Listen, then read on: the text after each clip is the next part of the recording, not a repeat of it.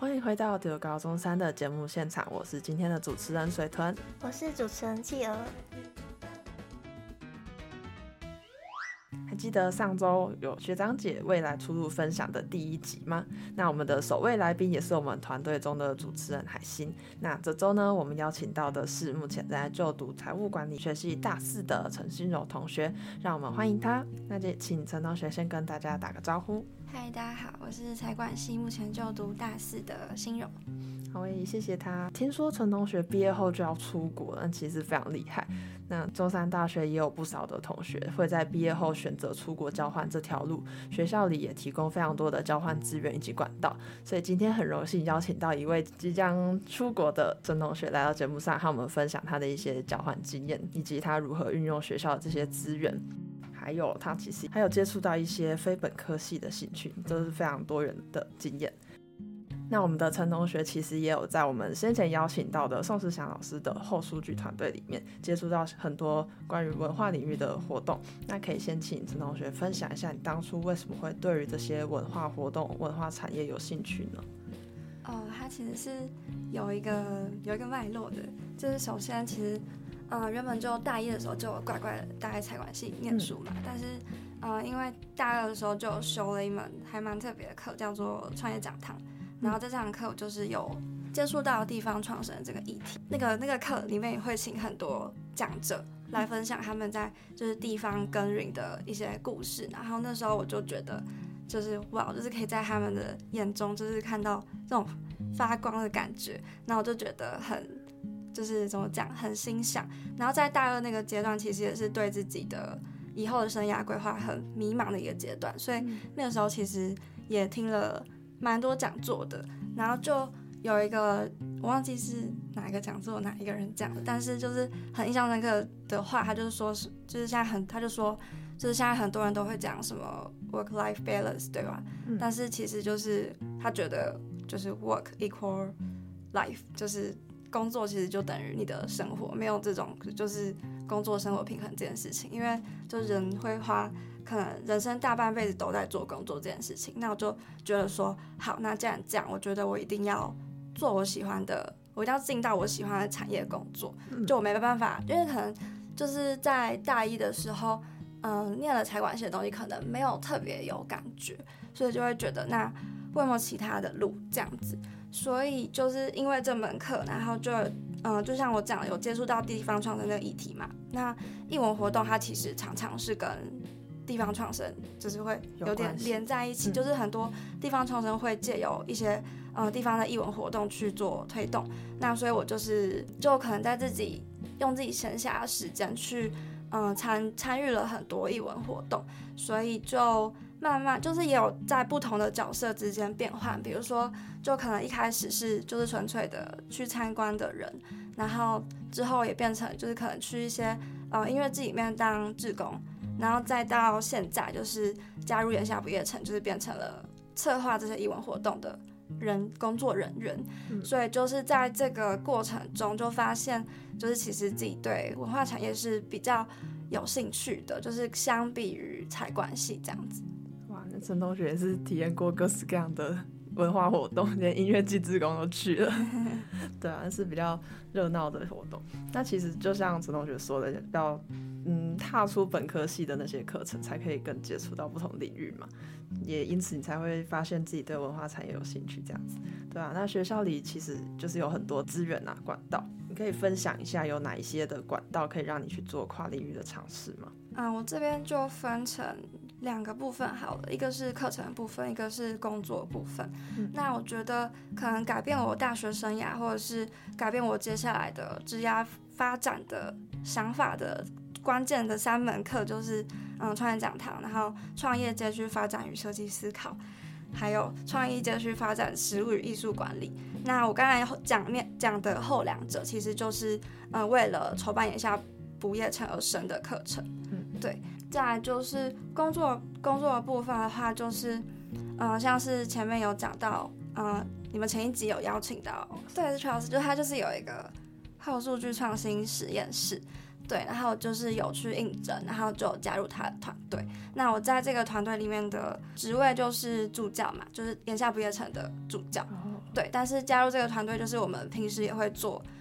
很多不同的事情，就比如说辩论啊，然后开读书会啊，或者是办一些设计思考工作坊，或者是跟着 Charles 去不同地方企业参访，可能去参访一些呃 U 叉公司之类的。就是借着这个团队，呃，Charles 还会带我们去看很多。就是不同领域的人做的不同领域的事情，像我刚才讲的 U 叉公司也有，然后也有去，嗯，可能跟嗯台北的某一个就是艺文领域的一个馆长，跟他算是有一些交流，就对，差差不多这样。那其他的可能也有，像是嗯样飞计划的培训营，Charles 他在里面是担任评审嘛，那他就会带团队里的成员一起去，然后去当。助教的角色，那在那个培训里面也是可以去接触到很多不同领域的议题，我觉得应该也算是一种跨领域的尝试或者是见识，就是去接触这一块吧。对，然后工作的部分我刚才还有讲，就是助教的部分嘛。那助教当眼下的助教，就其实不是可能只有处理一些。呃，一般的协助教授处理整理一些资料什么的，就是其实就是也是举办了很多跟译文相关，或是跟策展相关，就是各种不同主题的讲座跟工作坊，呃，还有对，还有工作坊，所以就是就在这些办了大大小小的活动中，不管是你做的事情是有跨领域，或者是你身边一起工作的伙伴，一起一起成长的伙伴，其实都是来自不同领域的人。所以我觉得，嗯，大概以上就是课程跟工作的部分，是我觉得大学阶段有做到跨领域的尝试。这样听起来，加入这个 Charles 的后视剧团队是非常的丰富，可以让你的经历啊，整个什么都去尝试看看。那除了校内有这些资源，你是怎么从校外的管道累积相关的经验呢？嗯，我觉得可能就跟大家。嗯，没有什么不没有什么不一样，就是去找一些校园校园大使，或者是找一些实习的机会。那我觉得最主要就是你要先理清你想要想要探索哪个领域，然后再再从那个领域去找相关的机会。像因为我觉得其实现在这些大使啊，或者是哦实习机会，高雄可能没有那么多，但是我觉得用心找还是对，还是还是找得到。就是你要先进到那个领域。那可能你的什么 FB 的演算法就会跑出一些相关的东西，所以就是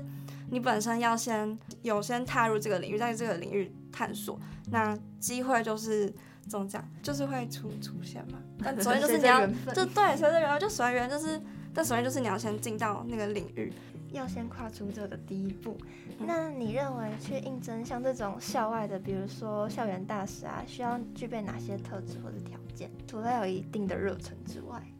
嗯，其实每个校园大，这可能没有一个标准答案，因为每个校园大使的需求不同，然后每个产业、每个职位对于就是个人特质的需求也不同，所以这其实蛮难回答的。嗯，了解。那像你这样算是从财务管理踏进文化领域，像这种大幅度的跨越，想必过程中多多少少会碰到一些阻碍之类的，中间有遇到什么困难或是矛盾的地方？因为我虽然对译文这个领域有兴趣，但是毕竟我不是本科系出身的，所以就变成我平时要自己去找一些机会，累积我相关知识的厚度，然后就是也累积一些相关的实战经验。那其实就要花很多我额外的探索的时间。但是，嗯，其实财管系的课不算轻松，就是有点小硬，所以就是可能时间方面会会有点。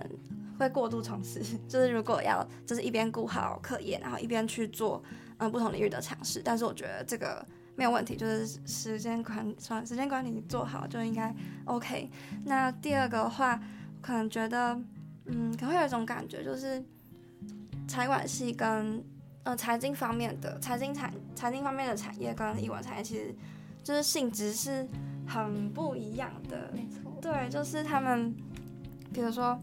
财管就是可能比较以啊、盈利或者是金钱为主要的导向跟目标，但是嗯、在那反之在艺术产业的话，他们很多的价值不是用金钱去衡量的，所以其实这两件这两个这两个是不同的世界。我觉得就是可能你去外面，然后你虽然在这个领域做一些尝试，但是别人可能问你什么科系啊，然后就你就说财管系，然后就是我觉得会很就是有点不搭嘎的感觉，就会觉得会不会如果以后真，这是我的疑问，这不是就是这不是我已经碰到的困难，但就是我的疑问就是说以后我如果嗯、出社会，然后我想要在艺文圈里面工作，那我的这个科系出身有没有可能会给别人一个嗯既定的印对刻板印象或者是既定的印象对，然后再来就是因为我觉得有没有修有没有在本科有没有在艺文相关的本科系里面学习也是一个我的困境吧，就是如相比于那些就是原本就已经在呃艺文科系里面艺文相关科系里面学习的人来讲，他们。有更多的基础的学习跟一些技能的培养，然后再就是他们可以比较认识就是这个圈子里面的人。那对于我来讲，我就是必须要花额外的时间去补足这个部分。确实，这种跨领域的尝试会需要充足的时间管理。像我自己也是财管系的，我非常理解学姐的那个 课程很硬这一块。那刚刚学姐有提出一个疑问是，这种跨领域会不会让译文领域的觉得你跟这个不搭嘎，那你现在找到答案了吗？就是如何去应对这种状况？其实我觉得它这只是一个心理的一个呃小害怕的点，但是其实我觉得真的好像也还好，而且嗯，就前阵子有听，就是听呃前辈的，他就给我一个想法，他就说其实在。嗯，虽然你是念财管系，但是你也没有必要觉得哦，你就念错科系之类的，因为就在财管学的知识，它是可以应用在不同的产业。因为像就是不管是什么产业，就就连艺术产业，它也是需要会财务管理的人才。所以就是可以想办法，就是结合你本科系的优势，然后在你的嗯喜欢的领域探索，那也是一种选择。的确。那接着我们来聊聊出国交换好了。想问你是如何决定毕业后要去交换？因为好像在我记得是在进中山的时候就有听到，就有听说，就是中山的嗯交换的机会真的很多，然后资源很丰富，然后很多选择，然后我就会觉得，然后又有奖学金嘛，嗯，然后。我就会觉得，如果不用这个机会，很浪费。就是有资源干嘛干嘛不用嘛？对，所以然后再加上，就我自己就是一个很喜欢到处跑的人，很喜欢拍拍照的人，很喜欢去就是就是探索不同地方，然后去就就是看不同的地方的，去感受不同地方的生活风格或者是文化之类的。所以我觉得，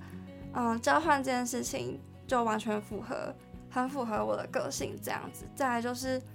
嗯，我现在大四嘛，所以我是延毕一年去交换，然后我就是也希望能够，就是借由交换这一年来当我的算是 gap year 这样子，就是去更想清楚自己以后就究竟要在哪一个位置做怎么样的事情。